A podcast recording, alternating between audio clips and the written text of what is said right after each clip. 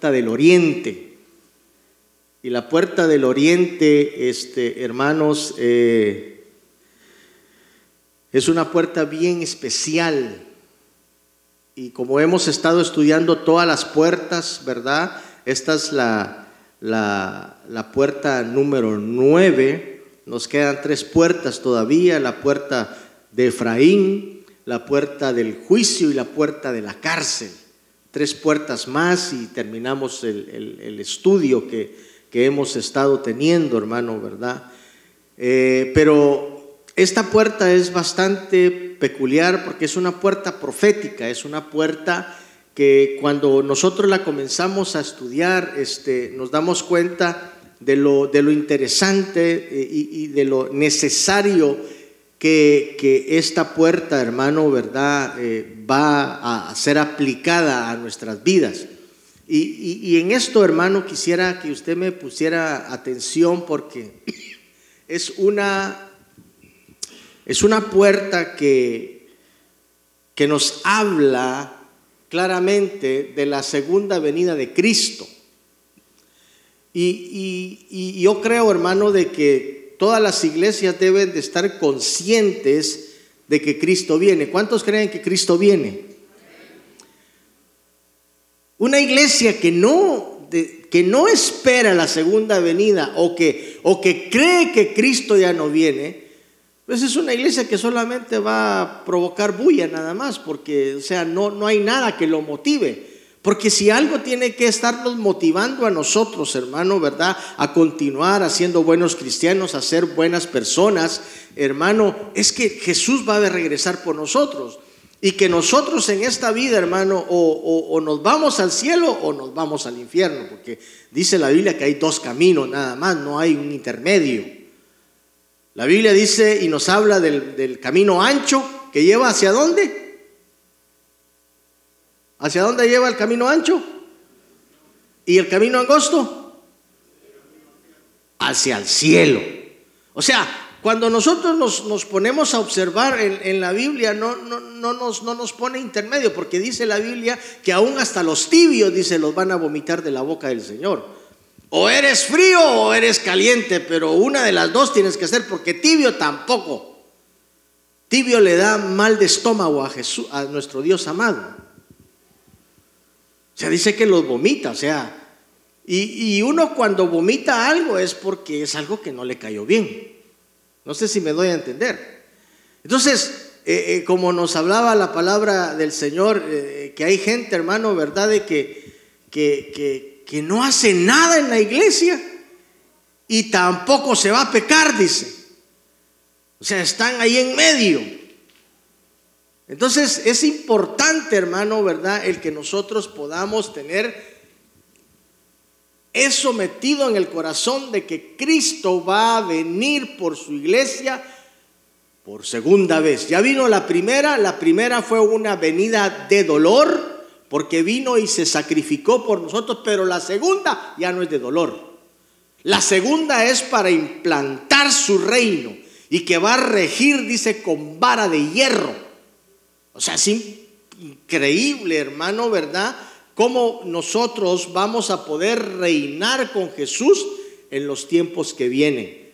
Entonces, eh, cuando nos habla la puerta del oriente que se encuentra en Nehemías capítulo 3 y verso 29, aquellos que traen su Biblia, ¿verdad? Este, eh, pueden leerlo ahí. Y esta puerta nos habla de la resurrección del Señor en nosotros, dice, y en un avivamiento personal. O sea, en otras palabras, cuando nosotros vemos lo que la palabra del Señor nos está hablando acá, nos está diciendo que la puerta del oriente, dice, daba directamente al templo y al tabernáculo, dice. Esta es una puerta profética relacionada con la segunda venida del Señor. A su venida dice, él pondrá a sus pies, dice, pondrá sus pies, perdón, sobre el monte de los olivos donde empezó por primera vez su venida. Del oriente vendrá, dice nuestro Señor, y nos habla de la gloria de la resurrección de, de, de nuestra eternidad con Él. Vamos a ver, a, vamos a leer Hechos capítulo 1, versos 9 al 12. Miren lo que dice la palabra del Señor. Yo creo que ya lo tienen ahí en las pantallas, sí, ¿verdad? ¿Está ahí? Amén. A ver, ¿quién me lee, por favor? Hechos capítulo 1 del 9 al 12, lo que está ahí. A ver, Eduardo, ya que estás aquí, léeme lo que dice ahí, si alcanzas a leer con tus ojos. Pero ahí sí. Ah, bueno. Del verso 9 al 12. Hechos 1.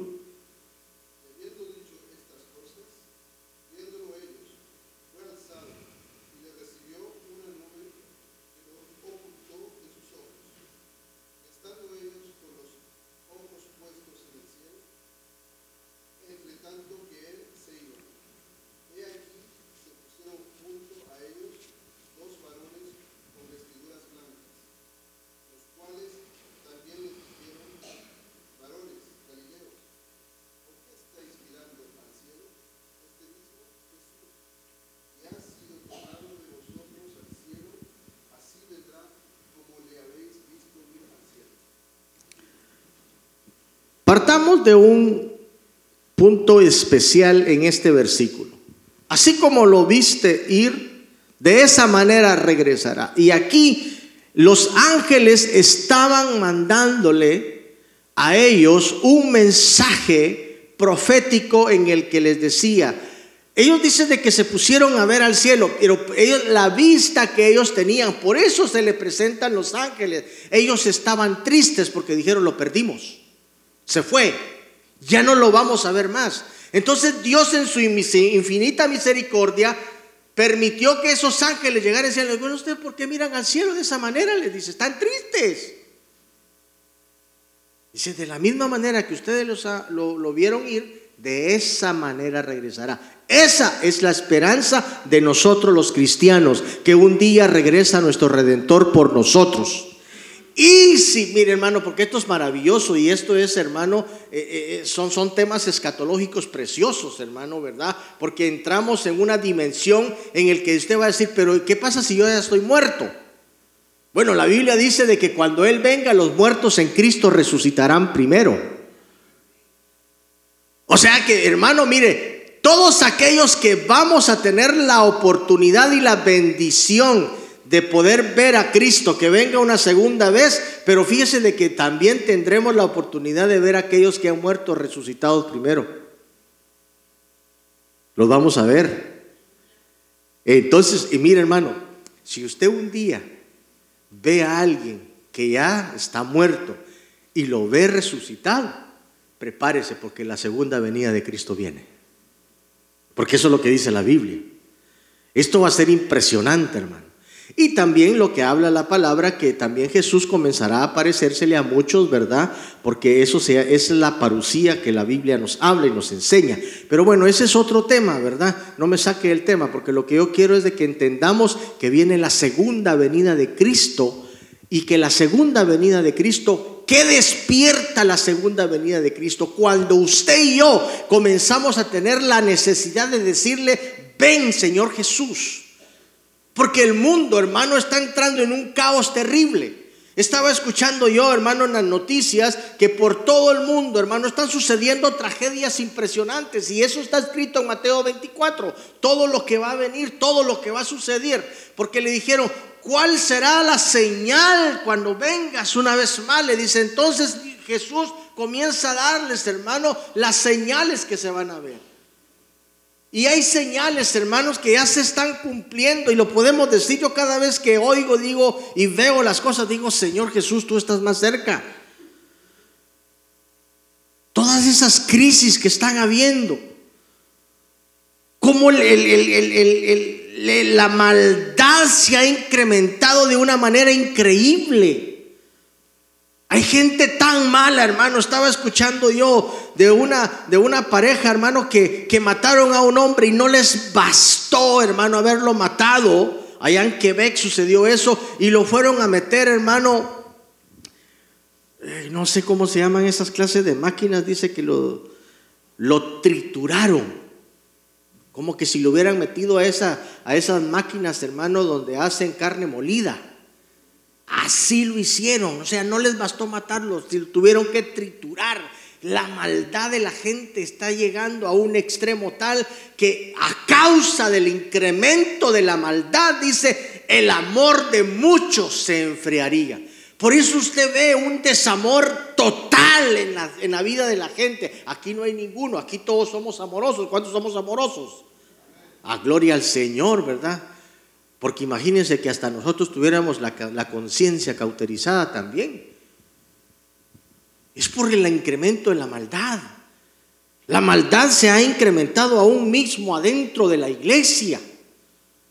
Hay gente mala en la iglesia. Aquí no hay ninguno. Todos se quedaron allá afuera hoy día. Entonces, hermano, nosotros tenemos una gran necesidad de poder hacer un llamado, hermano, a aquellas personas que les está costando decirle, mire, ame la venida del Señor, por favor, anhele la venida del Señor, porque aquel que anhela la venida del Señor, la palabra del Señor dice de que todo aquel que anhele la venida del Señor se irá con Cristo. Por eso dice el libro de Apocalipsis, que es uno de los últimos versículos que lo vamos a ver, hermano, ¿verdad? Que dice la palabra de que ellos, la, iglesia y el Espíritu dicen, ven Señor Jesús. La iglesia debe de mantenerse pidiendo que Jesús venga. Y eso es importantísimo.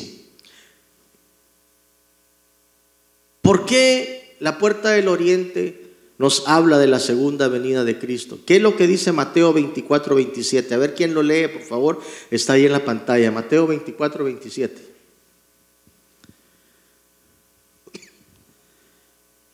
¿Quién lo lee?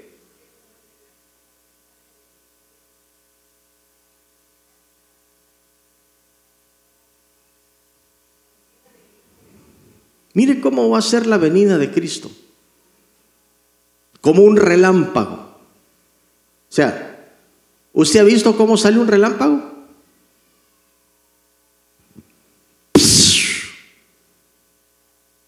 Son segundos. Y, y, el relámpago es rápido. O sea que va a ser tan rápida la venida de Cristo que mucha gente ni siquiera se va a percatar. La puerta del oriente debe ser edificada física y espiritualmente. Esta puerta nos habla de tiempos de avivamiento. Ok, aquí es donde quiero yo eh, eh, entrar en, en conversación con usted. ¿Qué implica que una iglesia anhele la venida de Cristo? Muy sencillo, te despierta. Por eso, por eso cuando encontramos versículos que dice la palabra, velad y orad para que no entréis en tentación, es la única manera de poder vencer al enemigo cuando estamos despiertos. Y cuando se habla de un despertar en la iglesia, está hablando de un avivamiento. Y ahorita vamos a ver, hermano, qué es lo que implica estar avivados. Como le dicen, ¿verdad? Eh, eh, a, Timoteo, eh, el apóstol Pablo se dio cuenta de que Timoteo estaba bajando la guardia. Le dice, aviva, vuelve a despertar el don que se te fue impuesto por manos.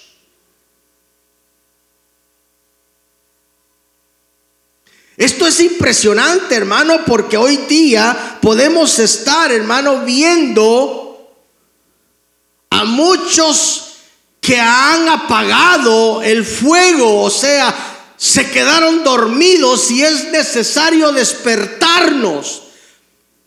Es necesario una vez más volvernos a avivar. Pero ¿cómo voy a avivarme? ¿Cómo voy a despertarme? Muy sencillo, que comencemos a anhelar la segunda venida de Cristo. Yo le digo, una iglesia que no anhela la venida del Señor, y, hermano, mire, yo le una vez le pregunté a una persona, Le dije, ¿tú esperas a Cristo? ¿Tú crees que Jesús viene por segunda vez? Y me dice, ¿qué es eso? ¿Ya no sabes lo que es la segunda venida de Cristo? No. ¿Y cuántos años tenés de venir a la iglesia? Pues ya voy por siete años. Siete años y no sabe lo que es la segunda venida de Cristo. Dije yo, impresionante. ¿Usted sí sabía lo que es la segunda venida de Cristo? ¿O tampoco lo sabía? Bueno, si no lo sabe, hoy lo va a aprender. Pero honestamente, ¿cuántos saben de la segunda venida de Cristo que Él viene? ¿Sabe usted que puede pasar de la noche a la mañana? ¿Sabe usted que dice de que el Hijo del Hombre vendrá, como dice? Como ladrón, hermano, el ladrón nunca avisa, ¿verdad? Usted nunca va a hacer ese eh, eh, hermano Dulas, le voy a robar hoy en la noche, así que déjeme la puerta abierta. ¿Sabes que no dice así vos? Mire, no se le olvide dejar la alarma desconectada porque hoy llego en la noche. Dios nunca avisan. La Biblia dice de que la venida del Señor será como ladrón, que no avisan, llegan. Y cuando usted siente, desaparece lo más preciado que usted tenía en su casa. Entonces, hermano, cuando vemos esto nos damos cuenta de la importancia de un despertar en los creyentes. Pero antes de pasar a los puntos del avivamiento, porque es lo que más me, me interesa, porque si usted no se aviva, no se despierta, significa de que usted no está anhelando la venida del Señor. Porque eso va de la mano, las dos cosas van de la mano. Ezequiel capítulo 43, 1 y 2 dice, me llevó luego, dice, a la puerta, dice, a la puerta que mira hacia el oriente. Y he aquí la gloria de Dios de Israel, dice, que venía, dice, del oriente y su sonido era como un sonido de muchas aguas o como un estruendo, dice, en otras versiones. Y la tierra resplandecía a causa de su gloria. Cuando la Biblia nos habla aquí y nos hace referencia que era como sonido de muchas aguas, nos está hablando de la presencia de Dios sobre la vida de los cristianos, sobre la vida de sus hijos. Donde Dios va a mandar un poder sobrenatural para que podamos trabajar y actuar conforme a la palabra del Señor nos lo, no lo, no lo enseña. Entonces esto es muy importante porque cuando vemos la palabra del Señor que nos habla de la puerta del oriente, nos está hablando de que al mirar hacia el oriente, de ahí vendrá la salvación y de ahí vendrá una vez más nuestro amado Jesús para poder tomar control de todo lo que está descontrolado ahorita a causa del enemigo, a causa de que todo lo ha estado él eh, tergiversando y haciendo, hermano, un caos a través del mundo. Entonces, ¿qué produce estar esperando la segunda venida de Cristo? Pues produce un avivamiento o un despertar, que es también el sinónimo de avivamiento. Entonces, empecemos por definir los términos. Para referirse a este suceso atípico, dice, además de avivamiento, algunos usan también los términos como despertar, renovación o un movimiento. También existen algunos patrones que se pueden identificar en un movimiento de renovación espiritual o avivamiento. Un avivamiento podría definirse, oiga bien, como una obra sobrenatural del Espíritu Santo sobre los creyentes ya sea individual o colectivamente, que provoca un, un cambio de por vida. Dice, caracterizado, dice, por una fuerte convicción de pecados que conduce, dice, al arrepentimiento y a la renovación del compromiso con el Señor. Ok, pongamos algo muy en punto en este momento. Avivamiento no es, hermano, que usted vaya a ver el montón de gente saltando, brincando, etcétera. Esto no es avivamiento. Muchas veces eso, cuando usted ve lugares repletos de gente, lo único que están teniendo es una emoción. Pero no es un avivamiento. Porque un avivamiento, hermano, y vamos a ver lo que un teólogo inglés, hermano, habla acerca de esto, porque me pareció muy interesante cuando lo leía, hermano, y me di cuenta, ¿verdad?, de que tiene mucha razón en lo que él describe concerniente al avivamiento. Entonces, cuando nosotros vemos, hermano, aquellos lugares repletos donde usted ve a la gente cantando, saltando, encendiendo luces y todo eso, eso no es avivamiento. Porque el avivamiento se tiene que ver dentro del corazón de la gente. Eso es un verdadero avivamiento. Ahorita lo vamos a ver. Entonces, en otras palabras, un avivamiento es el producto de haber escogido seguir a Cristo y abandonar el mundo por la vida espiritual. Mateo capítulo 16, 24 y 28. A ver, Joshua, léelo, por favor. Ahí lo puede leer, mira, ahí está.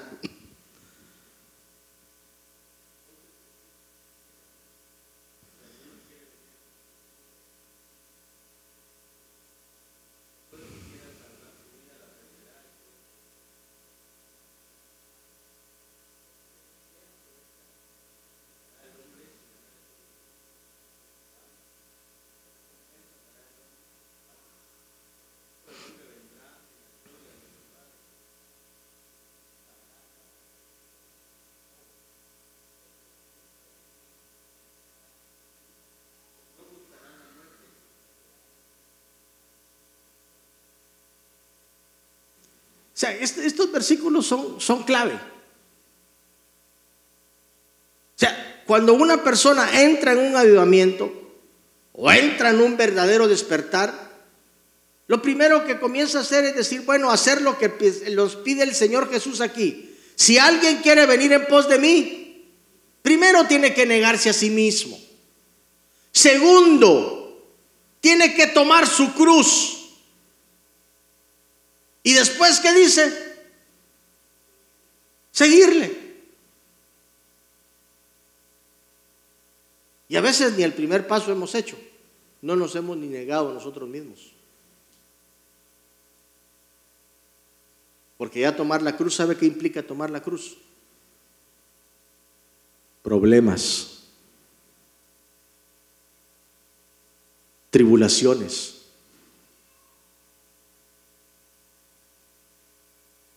O sea, cuando usted toma la cruz, dice, bueno, hoy comienza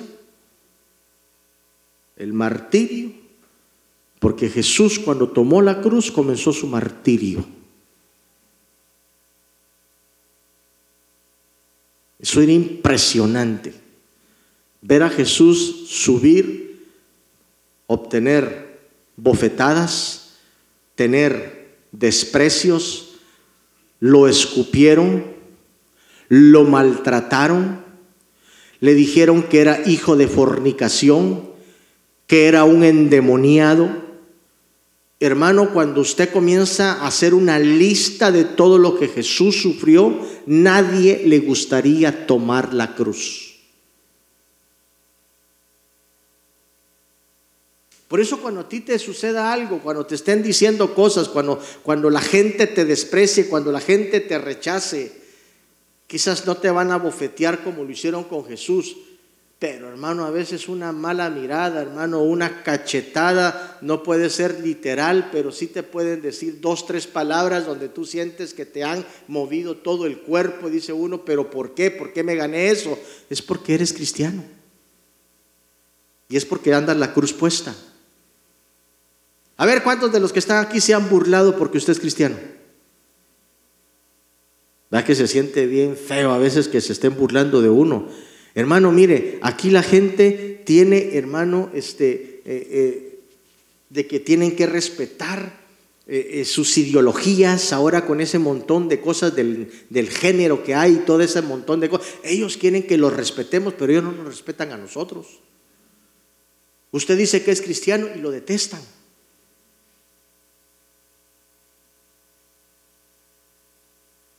Ahora ya no tenemos ellos y ellas, no que hay que poner ellas. Porque no, no, no, no, no, no, no, no tienen ya, ya no tienen sexo. Yo no sé si soy hombre o mujer. Me gustó, hermano, yo miré un día de estos un, un videíto que sacaron unos niños. Y me gustó, aunque dije yo, ojalá que los que hicieron este video, esas personas adultas que pusieron a estos niños a hablar, los vayan a tener protegidos en oración porque el diablo se los va a querer comer. Ellos están diciéndole, respeten mi ideología, respeten, Dios me hizo niño y yo no soy otra cosa, porque soy un niño. Y así decían las niñas. Y salen hablando, hermano, y muy bonito el video que hicieron porque salen exaltando a Jesús. Y yo solo le dije, Señor, yo cuando vi eso le digo, Señor, por favor, protege a estos niños porque yo sé que ellos van a ser presa fácil del diablo. El diablo se va a ir en contra de ellos. Porque así como tanta gente nos está pidiendo que respetemos su ideología, ellos también tienen que aprender a respetarnos a nosotros. Pero dice la Biblia, hermano, cuando yo leo y digo, entiendo, digo, Señor, pero si tu palabra dice que seríamos odiados por todo el mundo. Por eso la iglesia de Cristo es odiada. Por eso es de que usted va a ver que día tras día, hermano, se va a levantar el enemigo en contra de la iglesia, porque lo que quiere es que nosotros nos desanimemos y no sigamos creyendo lo que el Señor nos ha dicho que tenemos que hacer. Por eso es algo muy importante. Cuando nos habla la palabra, aquí nos está diciendo en el libro de Mateo que debemos de entender que aquel que está deseoso, de poder avanzar y de poder tener un avivamiento, primero tiene que entender que tiene que abandonar lo que el mundo le produce. Y hermano, el mundo para muchas personas, muchos le produce todavía, ¿se lo digo o no se lo digo? Una atracción. Por eso es que hay mucho cristiano que le cuesta. Mira, yo te pongo un ejemplo, así, así, y, por favor, perdone que sea un ejemplo muy directo. Si a usted le tuvieran que decir, mira, tenemos una fiesta de cumpleaños o un chonguengue por ahí, una fiesta por ahí. Y te, te, dan a escoger entre venir a la iglesia, porque es, mire, la gente siempre te va a poner la tentación a la hora del culto. Tú escoges entre ir a eso o venir a alabar al Señor? ¿Qué escoges tú? La respuesta te la das tú. Pero como muchas veces el mundo es atractivo, a veces escogemos ir a la fiesta. Es que es el compadrito, usted sí, pero el compadrito no te va a salvar. ¿Y qué pasará si en ese momento que estás ahí meneando el atol de lote,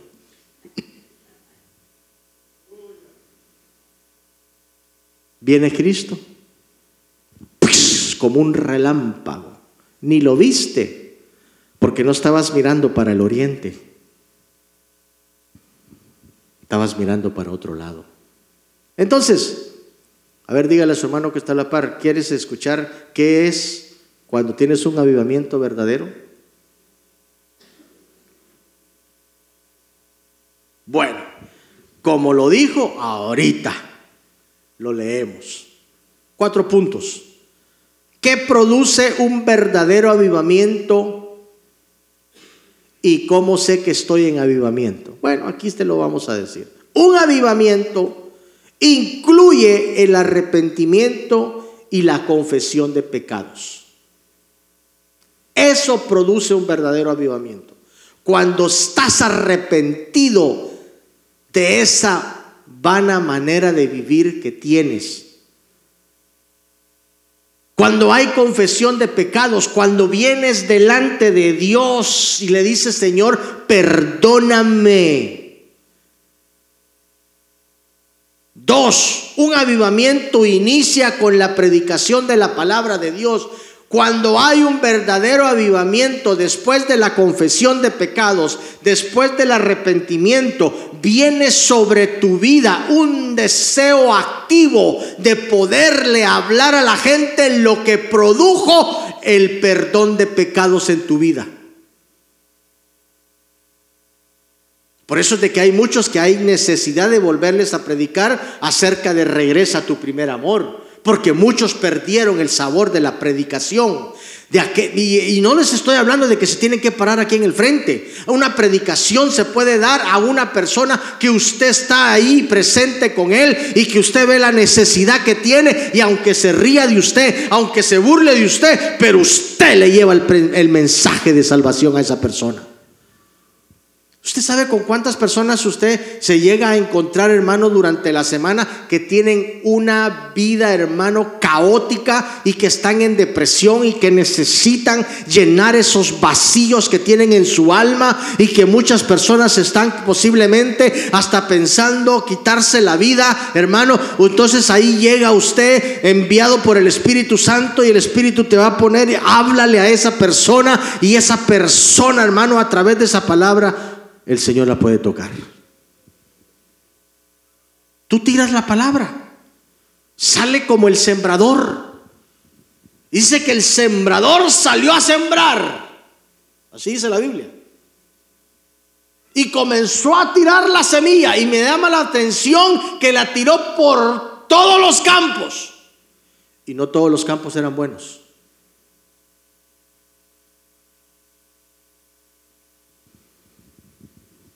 Pero usted tire la semilla.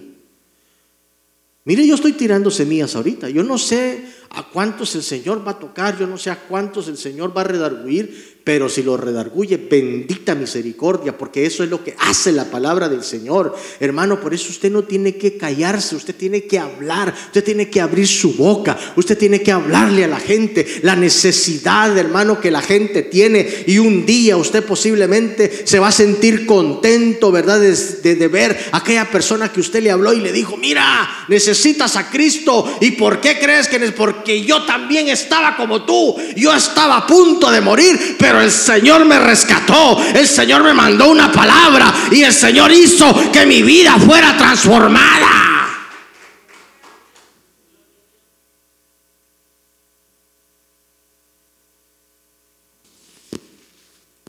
Y a veces, ¿qué dices?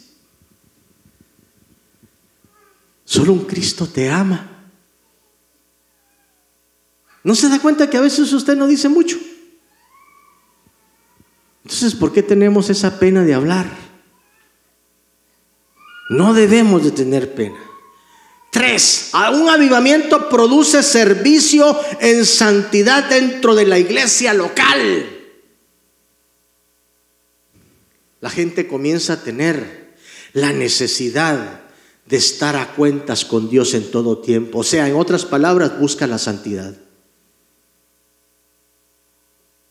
Y esto me lleva, hermano, a, porque no le puedo poner todos los versículos, pero hay un versículo que dice, buscad la paz y la santidad, dice, sin la cual, ¿qué dice?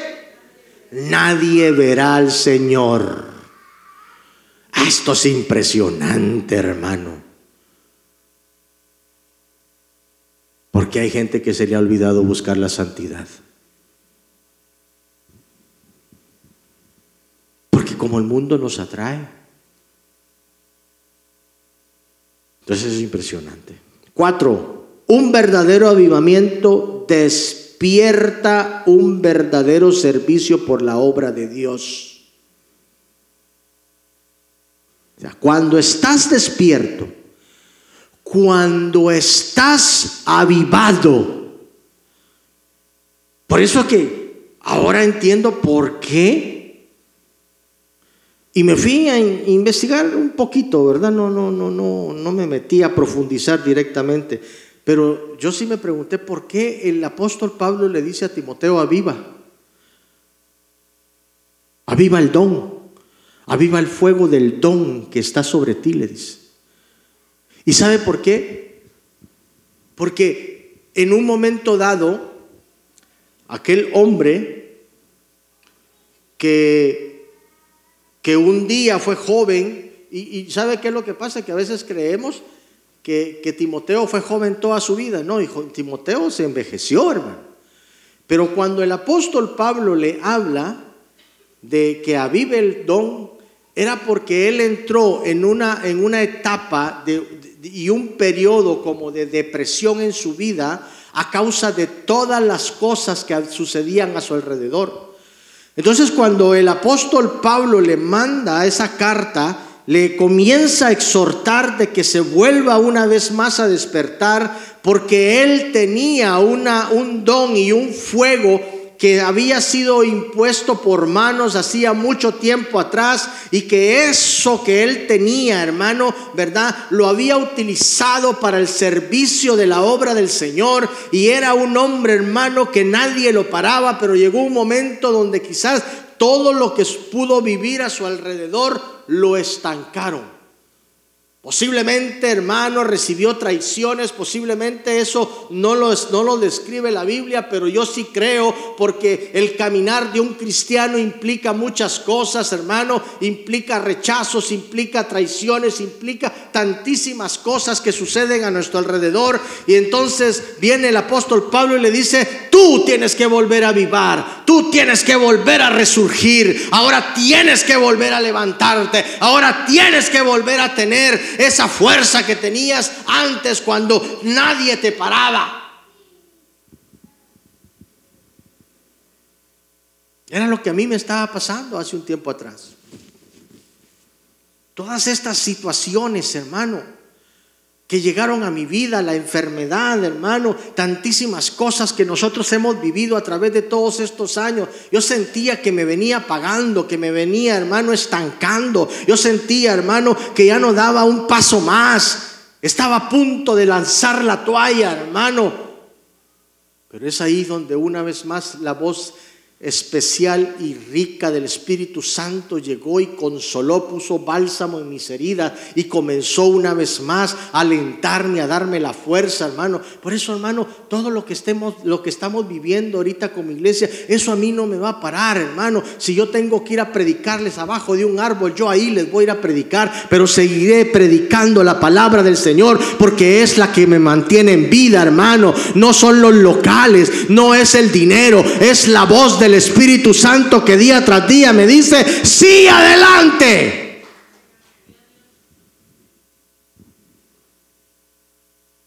Por eso yo todos los días que me levanto le digo, Señor, ven, te anhelo ver. Porque déjeme decirle que si ya estamos en el cielo estaríamos mejor. Por eso, mire, si a usted, está, si usted hasta le da miedo morir, es porque usted no está esperando al Señor. ¿Vale? ¿Cuántos tienen miedo de morir? Yo sabía que no iban a escuchar aménes.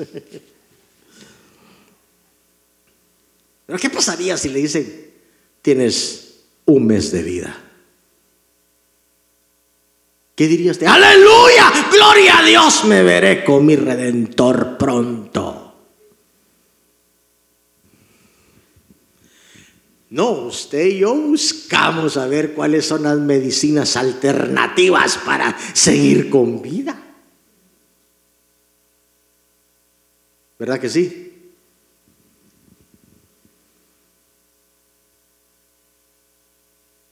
Y es muy normal, somos humanos. Pero si un día te toca, ¿te irías con gozo? ¿O te costaría irte?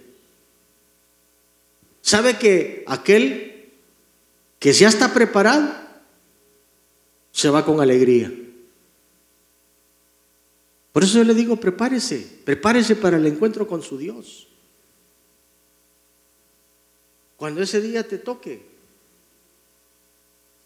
¿estarías dispuesto a irte con gozo?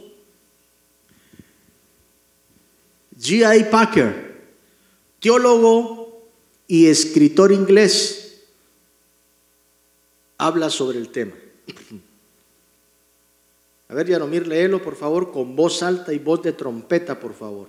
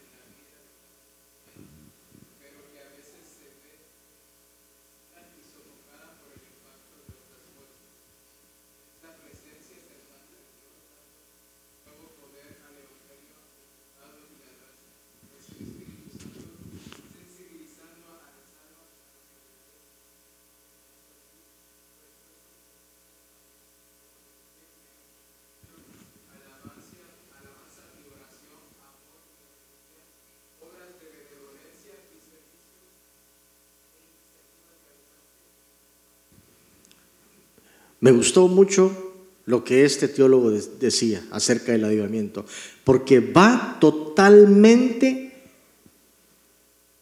en desacuerdo a lo que muchos creen que es avivamiento. Porque avivamiento creen que son masas que están brincando, saltando y que están ahí, hermano, ¿verdad? Viendo esto y viendo lo otro. No, el avivamiento que la Biblia describe no es así. El verdadero avivamiento nos habla de una transformación del corazón del hombre hacia una vida, hermano, en la que el Señor va a ser el que va a tomar control de ti. Segundo, una viva, porque mire hermano, ahora, ahora entiendo, este, dije, este, este hombre estaba siendo inspirado en ese momento para escribir estas letras estas palabras porque él también describe que un avivamiento viene acompañado de fuerzas extrañas, y hasta aquí está hablando él, que son ataques del enemigo que van a venir en contra de esa gente que se está despertando. Por eso es de que los, los avivamientos, hermano, que han surgido, eh, ¿cuántos han escuchado hablar de avivamientos? Como lo que sucedió, hermano, en Azusa. Pero Azusa, ¿cuántos oyeron hablar del avivamiento que sucedió en Azusa, allá en California? Que de hecho cuando fui la primera, eh, no, la segunda vez, perdón, cuando fui a California a visitar allá a nuestro amigo Antonio Segura, me llevó y me dice, vos, me dice, aquí, mira para allá, me dice, esa esquina, y había un, un edificio viejo. Ahí fue el avivamiento, me dice. Desolado. Vos le digo, ¿y por qué ya no siguieron?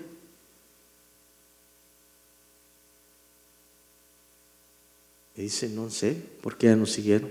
Pero cuando yo le, leía esto que escribió este hombre, dije, ah, fueron atacados y no supieron cómo luchar.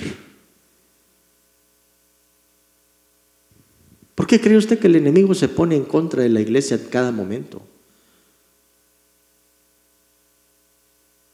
Mire, si nosotros pudiéramos mantener el ritmo. Por ejemplo, la semana pasada estuvimos contentos celebrando 25 años y se sentía un fervor fenomenal, excelente, etcétera, etcétera. Pero ¿por qué la semana que sigue ya no es lo mismo? ¿Por qué bajamos la guardia? ¿Por qué nosotros? Porque somos gente muy emocionalista. Nos gustan los eventos extraordinarios. Pero no deberíamos de ser así. Si nosotros nos mantenemos encendidos, hermano, y estar despiertos en cada momento, hermano, esta iglesia va a explotar porque comienza a haber una transformación que comienza por dentro y se va a exteriorizar por fuera. Y no a la inversa. Porque hay mucha gente, hermano, y sabe que ese es el grave problema, que cuando quieren que lo vean por fuera y que digan qué bonito es, pero por dentro no tiene nada.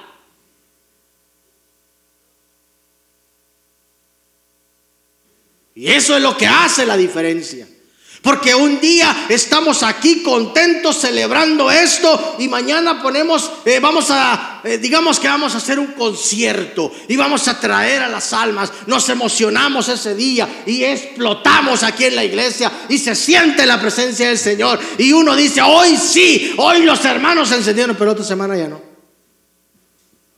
Porque la otra semana te vas de fiesta. La otra semana estás ahí una vez más viendo qué haces en el mundo.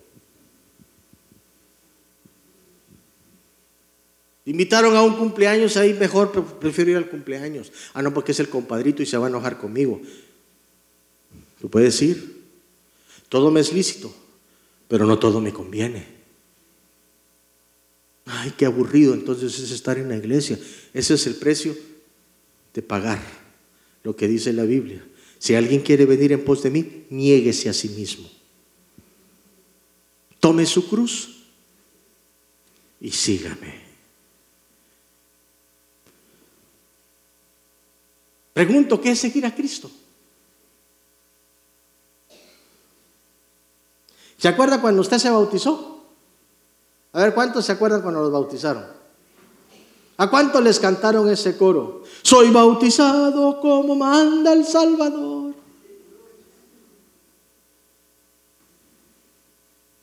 Y el coro, seguiré a mi Jesús, pues para mí lo del mundo se acabó. Y ayudado de su luz, proseguir en sus caminos quiero yo.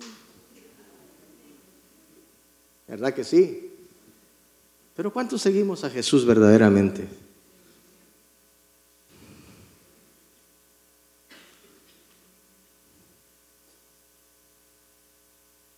Si estás esperando la segunda venida de Cristo, esto te va a provocar. Aquí nos habla este teólogo de una transformación que viene por dentro y que se va a exteriorizar. Y que vas a tener la oportunidad de que la gente vea de que no es un cuento el que tú estás hablando, sino porque estás activo. A eso se está refiriendo donde la gracia redentora que te ha salvado, que te ha dado lo que tienes, vas a comenzar a decir, así como el Señor me dio esta bendición, la Biblia dice, dad de gracia lo que por gracia he recibido. Hermano, tenemos que activarnos, tenemos que ver la necesidad. Usted sale todos los días, hermano, usted se, se, mezcla entre la gente y usted va a ver la necesidad que está palpable. Cada persona que posiblemente no le está diciendo nada, posiblemente no le está pidiendo un favor, pero por dentro estará diciendo, ¿quién me pudiera dar una palabra de aliento para este problema que tengo?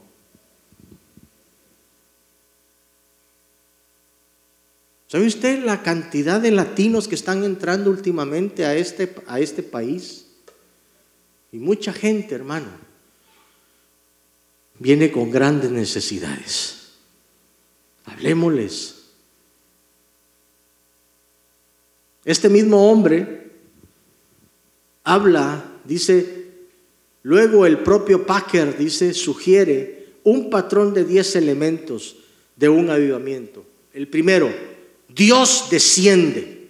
Y es así el versículo que leímos que dice de que cuando llevó el Espíritu, dice a Ezequiel y le dijo, mira hacia el oriente, ¿qué es lo que él vio? Dice que venía la gloria del Dios de Israel.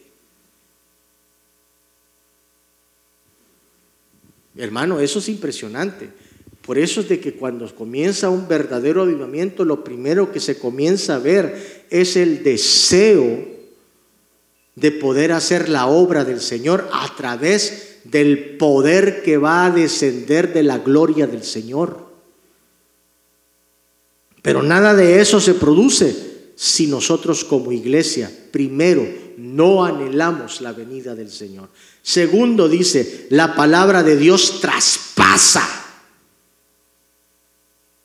Tercero, se ve el pecado del hombre, o sea, la gente comienza a verse por dentro y dice, uy, necesito cambio.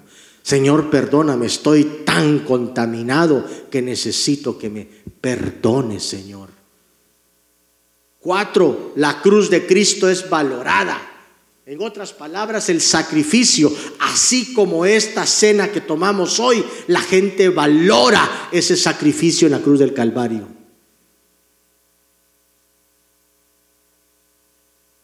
Quinto, el cambio es profundo. Se ve.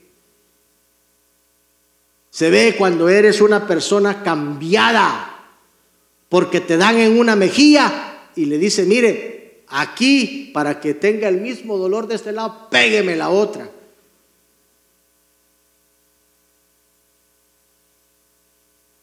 No hablamos de cachetadas literales. porque yo aguantaría más una cachetada literal, porque el dolor se me va a ir en unos segundos, pero una cachetada con unas dos, tres palabras bien puestas, ¿cómo duele quitárselas del corazón?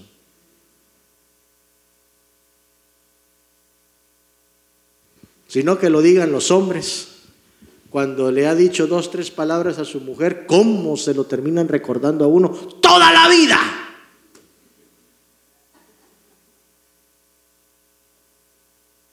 Ya llevas 15, 20 años de casado y todavía te recuerdan las palabras que le dijiste, que tu comida no le había echado mucha sal.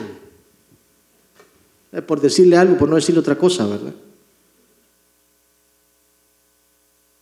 Hay un cambio profundo. El amor estalla. El amor por las cosas de Dios comienza a tener un valor impresionante en su vida. Usted comienza a valorar. Séptimo, la alegría llena los corazones. Ya no hay gente triste en la iglesia. ¿Y usted dónde va? A la iglesia usted. Y con esa cara. ¿Cómo es que dice el salmista? ¿Cuál versículo, pastor? Ah, yo me alegré con los que me decían, a la casa de Jehová iremos. ¿Cuántos vinieron contentos hoy? Para que se muestren sus rostros, pues, hombre. A ver, sonría, Cristo le ama. Así decía. Que Dios lo tenga en su gloria, ¿verdad? ¿Te acuerdas de Gigi Ávila? Sonría, Cristo le ama, le decía. ¿Cuántos lo vieron predicar a Gigi Ávila? Bueno, los de la generación millennial. Eh. No sé si se acordarán vos, ¿te acordás de Gigi Sí. Eh, Josué es buen cristiano, hombre. Josué sí escucha a todos. Hasta Billy Graham has escuchado. A él no, no lo escuchaste. Te recomiendo Billy Graham, muy buen, muy buen evangelista, hermano. Tenía una manera de hablarle al corazón. Ese hombre cuando se paraba a predicar, hermano, era tan sencillo en sus prédicas. No, no daba prédicas así, hermano, de aquellas que usted va a decir, ah, wow, no entendí nada. No, ese hablaba de un mensaje de la cruz redentora y decía, bueno, yo ya les hablé. Así es, sí. Allá usted sí toma la decisión. Y hermano, por miles bajaban. Fue uno de los evangelistas más fructíferos que ha tenido la historia de los Estados Unidos, Billy Graham. Murió a los 96 años. Y es impresionante cómo este hombre le hablaba y llegaba al corazón. Y nada más y nada menos que era el Espíritu Santo que estaba con él. Ocho, cada iglesia, dice, se convierte en sí misma, es decir, se convierte en el pueblo de la presencia divina en un sentido de experiencial, dice, a diferencia del meramente teórico. O sea, en otras palabras, cuando una iglesia tiene un avivamiento, no es solamente teórico, es práctico.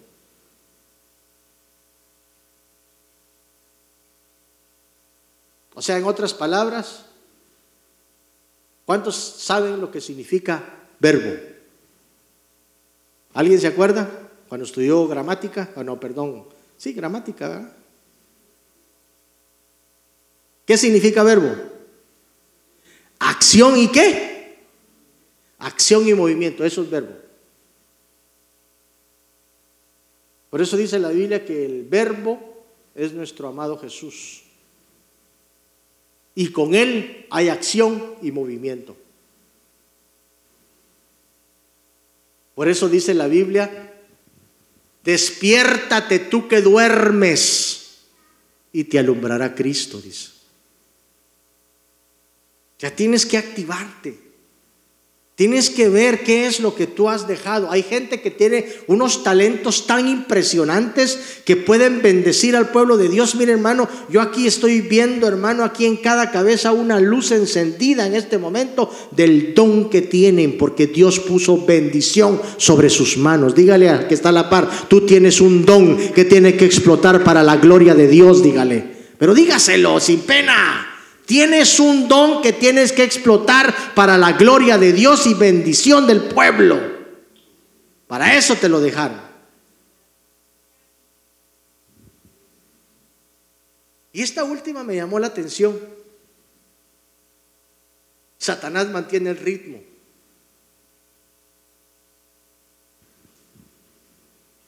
Porque si una iglesia está viva, si una iglesia está en movimiento, también el diablo lo vamos a mantener en movimiento. Por eso debemos de aprender a luchar en contra del enemigo. No sé si usted se dio cuenta, pero el día sábado pasado, el Señor nos llevó, hermano, a darles una palabra que yo sentí que era una palabra profética para la iglesia, que era el tiempo de levantarnos, que era el tiempo de avanzar, que era el tiempo, hermano, de ya no estar más sentados, sino de movernos, porque el Señor viene pronto por su iglesia. Habacuc capítulo 3 y verso 2. A ver quién me lo lee, por favor. Eso está en la próxima diapositiva, pero antes de, de leer esta parte.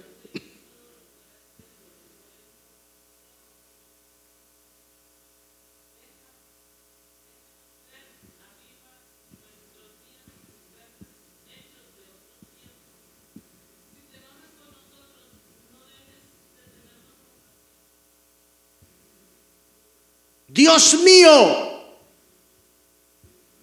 Mire, mire que estaba en una posición, hermano. Hace un tiempo atrás escuchamos una enseñanza que dio Josué acerca de Habacuc, muy buena. Pero aquí Habacuc está haciendo énfasis de que él conocía y él sabía lo que el Dios Todopoderoso había hecho. Y por eso tiemblo ante tu presencia, dice él. Déjanos ver, dice, en nuestros días tus grandes hechos de otros tiempos. O sea, avívanos para poder una vez más tener lo que en tiempos pasados ha pasado. Valga la redundancia. Joshua, por favor. Lo que pasó en Azusa, lo que pasó en Guatemala, lo que pasó allá en Colombia, lo que ha pasado en el norte de Canadá. Pues déjanos ver esa gloria que se manifestó hace años en estos lugares. Ahora queremos verla en nuestros tiempos. ¿Usted cree que Dios no nos puede dar esa gloria? Claro que sí.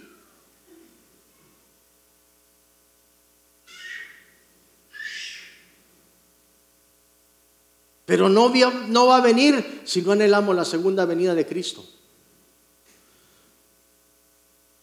No se despierta un avivamiento si la iglesia no anhela que venga Cristo. Porque sabe que muchos de nosotros podríamos decir en este momento, posiblemente Cristo ya no viene, lo tenemos por tardado.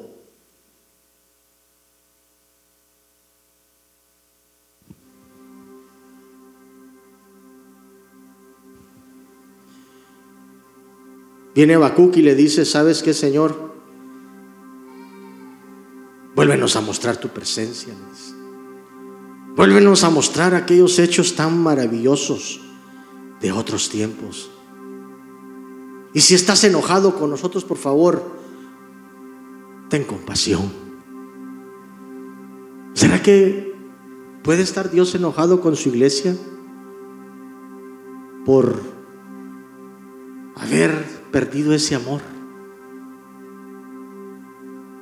Por ya no estar interesados por ya no querer trabajar, por estar cómodos en nuestras casitas.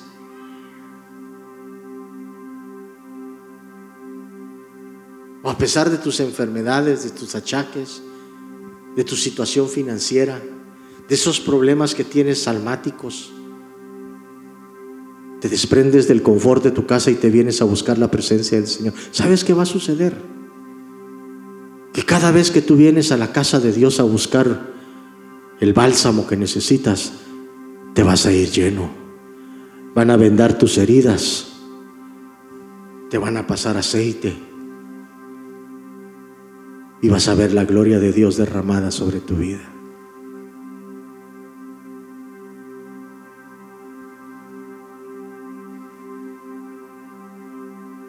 ¿Por qué?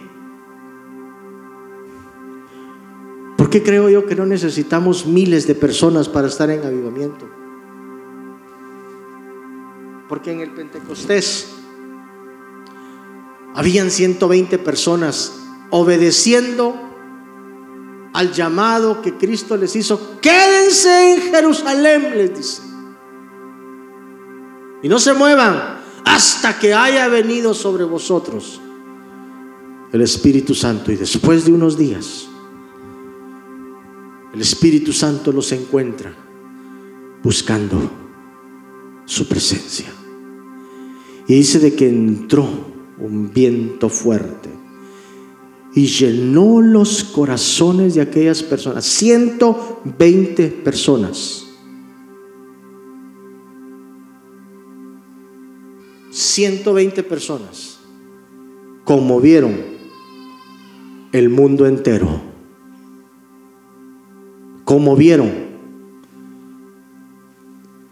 todo lo que había a su alrededor un hombre que salió del vulgo y era tan vulgar. Oiga bien lo que le voy a decir, porque Pedro, si usted y yo lo vemos ahora, no lo miramos como cristiano.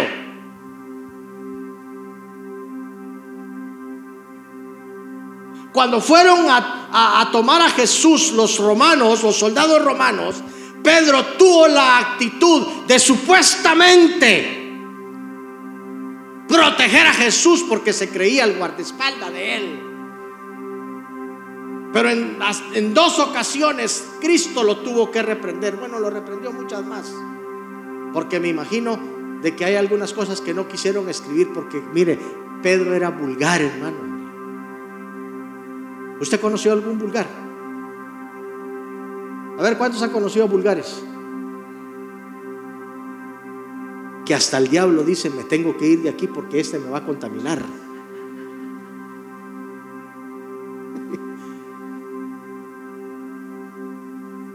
Pero, ¿cómo puede usted ver que un día Jesús le dice, apártate de mí, Satanás, al Pedro?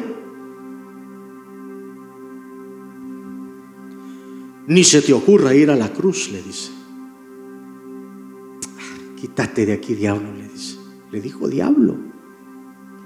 Y cuando lo van a buscar los soldados romanos a Jesús, dice de que saca la espada, hermano. Estuvo tres años y medio con Jesús y jamás se quitó la espada.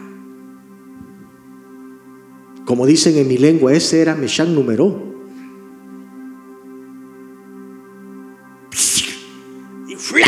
le vuela la oreja Malco.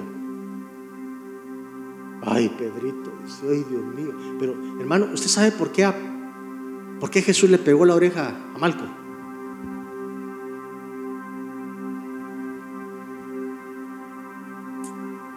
Muchos no saben esto. Pero si Jesús no le pega la oreja a Malco, el que iba a morir como Jesús iba a ser Pedro. Porque estaba yéndose en contra de la autoridad romana, que ellos eran los que tenían la autoridad en ese tiempo. Entonces el que iba a morir primero que Jesús iba a ser Pedro. Y no le tocaba a Pedro. Entonces viene Jesús y le dice, ¡pum!, le pega la oreja al otro. Y cuando se dio cuenta de que la tenía mejor que cuando la tenía puesta, digo, oh no, me hicieron una cirugía estética porque la tenía apachada así y se la pusieron.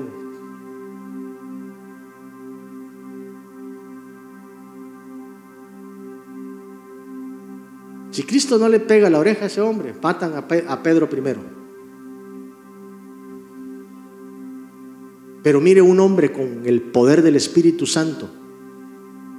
Esperó el tiempo que era necesario para que viniera el Espíritu, el advenimiento del Espíritu Santo. Eso lo encontramos en el capítulo 1 del libro de los Hechos, ahí usted lo ha leído muchas veces.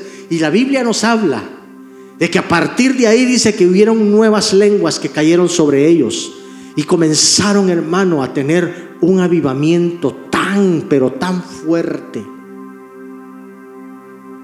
Que ese avivamiento de esos tiempos son los que nosotros tenemos que anhelar porque es el único avivamiento que ha perdurado hasta hoy día. Porque a través de ellos se comenzó a predicar el verdadero evangelio de Dios. Primera prédica de Pedro, ¡pum! Cinco mil almas. Segunda prédica de Pedro, hermano, tan sencilla. ¿Sabe qué les decía? Arrepiéntanse, porque ese Jesús que ustedes crucificaron es el que ahora nos permite hablarles del poder de Dios. Y la gente venía por millares, hermano. Ocho mil personas en dos prédicas.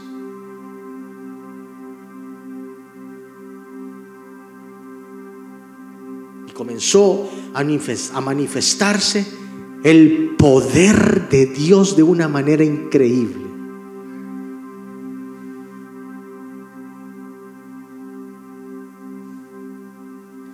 Y un día iban ellos, Hechos capítulo 3 del 1 al 11. A ver quién me lee ese versículo y vamos terminando ya, hermano.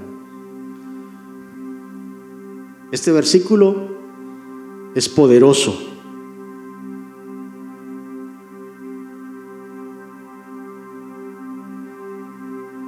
¿Quién lo lee, por favor? Así rápidamente, con voz fuerte.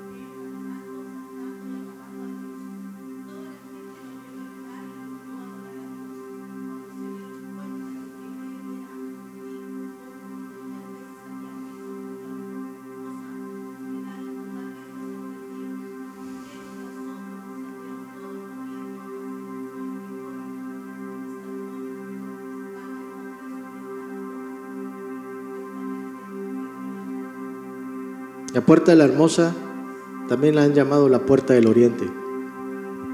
De la puerta de la hermosa llegan estos dos hombres que todos conocen esa historia tan hermosa, pero fue seguida del advenimiento del Espíritu Santo, de ese avivamiento que estaban viviendo. Y le dice, míranos por favor, no tenemos un solo penny aquí en la bolsa pero tengo más que el dinero que puede satisfacer un día de alimento para ti. Hoy te voy a dar el alimento que tú más necesitas. No tengo oro ni plata, pero lo que tengo te doy. ¿Qué tienes tú para dar? ¿Qué es lo que tú tienes para dar?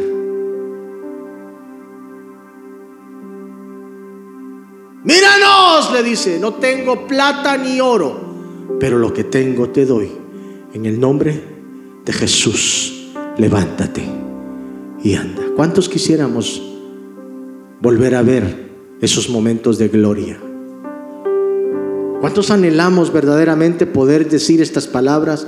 No tengo plata ni oro, pero tengo algo que no se me puede ser quitado, que es la presencia del Señor en mi vida, que me acompaña donde quiera que yo vaya. Se mueve un espíritu vivificante en nosotros. Mateo 24 del 45 al 51. Y así nos quiere encontrar el Señor. Vivos. Léelo, Yaro, con voz fuerte, por favor. Con esto terminamos.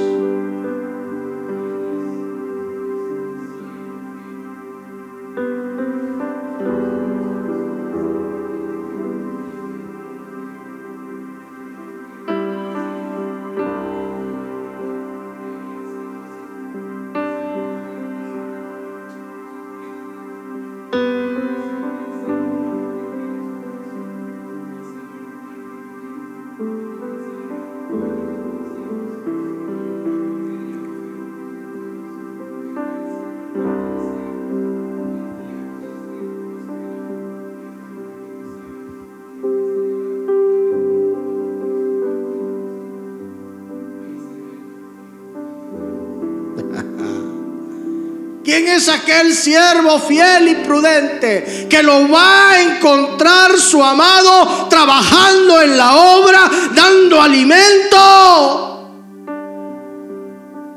Pero viene la contraparte. Porque dice de que hay un siervo malvado, hay un siervo imprudente que en lugar de estar trabajando dice, ya mi Señor tarda, ya mi Señor no viene. Y dice que comienza a maltratar a la gente a su alrededor. Espero que no seamos nosotros maltratadores de gente en la iglesia. Y hay otros que dicen de que no les basta maltratar a otros, ya su corazón está entenebrecido, su corazón está duro y dice que mejor se van a chupar con otros. Dice. Porque así lo dice, se mete con los borrachos, dice. O sea, en otras palabras, fiestero, pues.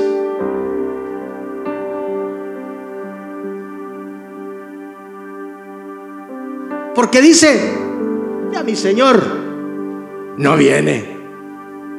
No hay problema. ¿Para qué? ¿Para qué voy a trabajar, pastor, en la iglesia? No vale la pena, mire. La gente no me agradece nada, así que ¿sabe qué? Aquí me quedo. Y mire, cuando pueda venir, vengo. Mejor este, me voy a disfrutar un poco porque mire, la vida es tan corta usted, tan corta la vida que tengo que aprender a disfrutar. Bueno, usted puede tomar decisiones que quiera. Pero el día de mañana no se vaya a estar quejando. Porque Mateo capítulo 7, del verso 10 en adelante, dice, pero si en tu nombre echamos fuera demonios, si en tu nombre hicimos esto, si en tu nombre hicimos otros, apartados de mí, les va a decir, nunca os conocí, hacedores de maldad. Tú decides. Tú decides.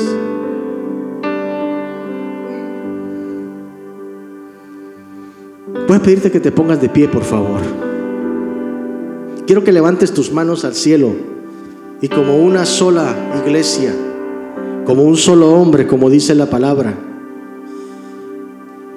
¿Por qué no le decimos, ven Señor Jesús? Comienza a anhelar la segunda venida del Señor.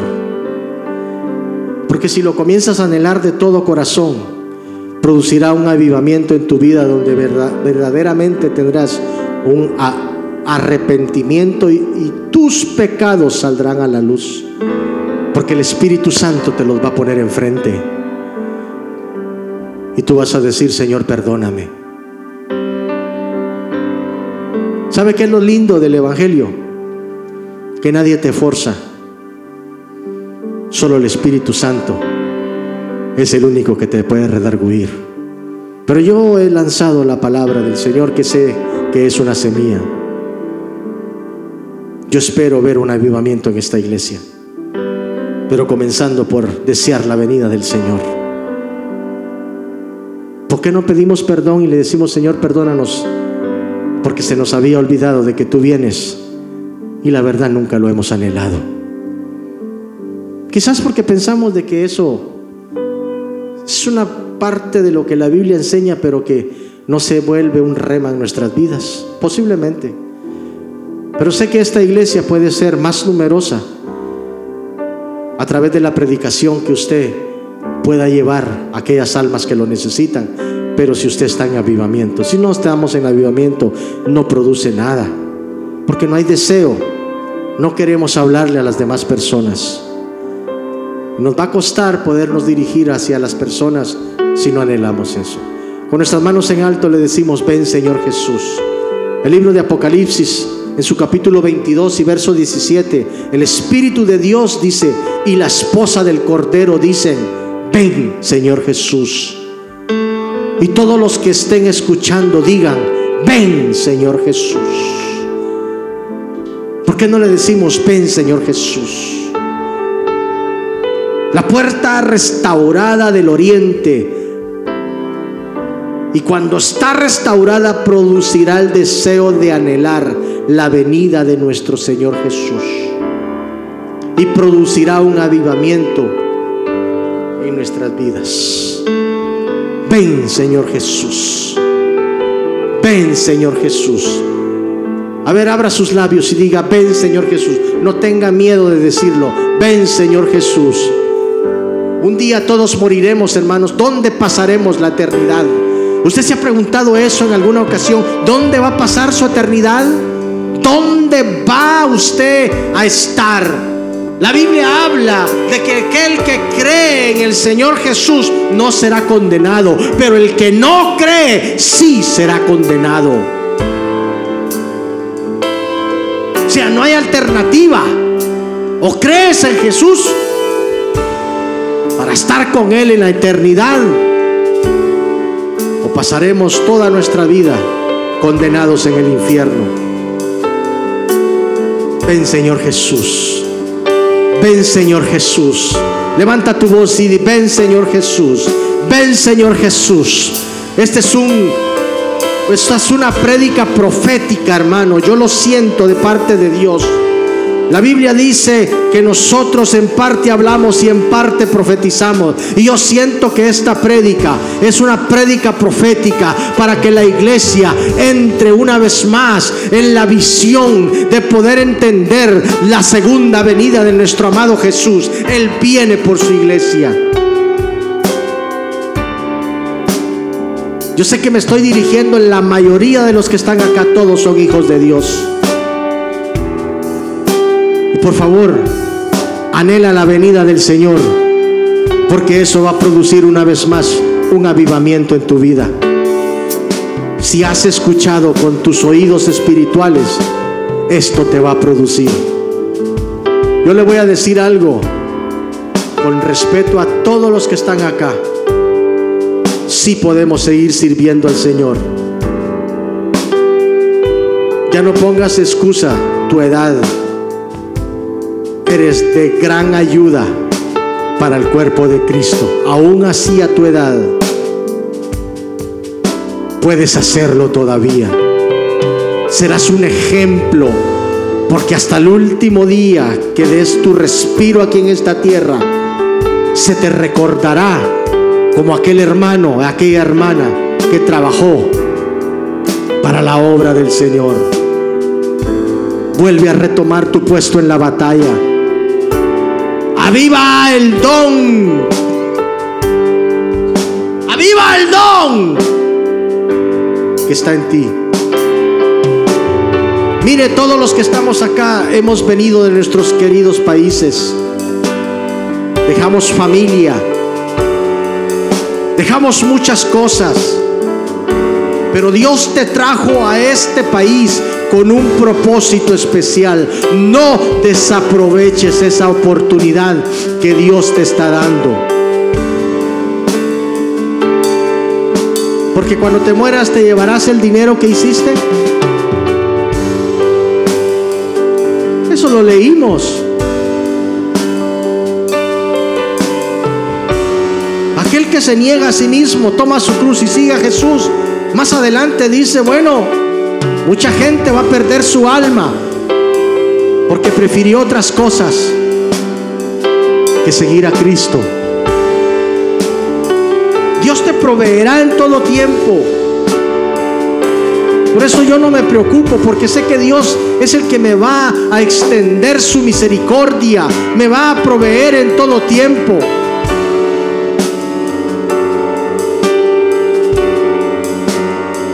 Pero el Dios que yo tengo nunca se olvida de lo que te ha prometido. Ese Dios poderoso está dispuesto a ayudarte. ¿Por qué no hacemos algo? Hace mucho que ya no lo hago, pero hoy quiero hacerlo. Siento ese poder del Señor ahorita actuando en nuestras vidas. ¿Por qué no venimos aquí al frente en señal de arrepentimiento y le venimos a decir al Señor, Señor, perdónanos si nos había olvidado ya que tú venías? ¿Quiere pasar aquí al frente? Y juntos vamos a hacer una oración especial, poderosa, Venga aquí al frente, aváncese, no tenga pena, miedo. Venga. Vamos a pedirle al Señor en este momento que nos tome en sus manos y que podamos hacer la voluntad del Padre como un solo cuerpo, trabajando hombro con hombro, unidos, para que avancemos en esta vida como una iglesia en Cristo Jesús. Mire, Cristo solamente utilizó a 12 hombres para llevar un evangelio poderoso. Ungió a 120 con el poder del Espíritu Santo en el Pentecostés. Y ese grupo de personas conmovió al mundo yo voy a hacer una declaración que esta manada pequeña que está aquí hoy día, vamos a conmover este lugar donde el Señor nos tiene trabajando. Pero yo le voy a pedir a usted que con acción, con movimiento, nos pongamos a laborar hombro con hombro. Porque yo quiero declarar sobre tu vida el poder de Dios sobre ti. Hermana Gloria, hermana Sonia, quiero que vengan acá. Ustedes son dos piezas elementales en la iglesia y necesito que ustedes entiendan esta parte y que estén aquí al frente. Seamos ejemplo como líderes que somos. Para poder avanzar yo necesito que todos entendamos lo que estamos viviendo en este tiempo. Vienen tiempos difíciles. Pero si entendemos que juntos vamos a pelear, no nos van a derrotar, sino que al contrario, vamos a perseguir a nuestros enemigos, los vamos a alcanzar y los vamos a atravesar por el poder de Dios. Levanta tus manos al cielo. Y ahora unámonos en el mismo espíritu y declaremos la venida del Señor con nuestros labios para que el avivamiento comience a apoderarse de nuestras vidas. Padre, en el nombre de Jesús, nos unimos todos como un solo hombre, creyendo y proclamando y declarando en este momento que tu Espíritu Santo va a descender sobre nosotros. Vamos a comenzar junto con el Espíritu a decir como dice Apocalipsis, tu iglesia y tu esposa dicen, ven Señor Jesús. Anhelemos la venida del Señor. Anhelemos la venida del Señor. Ahora. Ahora Espíritu Santo, apodérate de cada uno de nosotros. Apodérate de nosotros. Vamos a hacer un acto de fe. Yo quiero que le ponga la mano a su hermano ahí al hombro. Por favor. Póngale la mano a su hermano en el hombro, por favor. Y cada quien le va a pedir al Señor, al Espíritu, que avive el don. Un día se te fue impuesto manos a ti. No sé quién lo hizo. Cintia, ven para acá. También tú eres parte. Denle espacio ahí, por favor, a Cintia, que se una con ustedes. No podemos estar solitarios en esta vida cristiana. A alguien que es solitario le cuesta pelear sus batallas. Pero quiero que entiendas esto que vamos a hacer. Este es un acto de fe y poderoso. Muchos han orado por tu vida y activaron un don, un talento precioso que tú tienes para el servicio del cuerpo de Cristo. Por motivos que tú desconoces o a veces conoces, no sabes por qué lo dejaste de activar, pero lo vamos a activar. Ahora, por el poder que Dios te ha delegado, el don sobre tu hermano. Dile, Señor, por el poder de tu palabra, yo activo el don que mi hermano pusiste en sus manos para el servicio de la obra de Dios. Actívate por el poder de la palabra, por el poder de Dios. Ahora, sé de bendición. Sé de bendición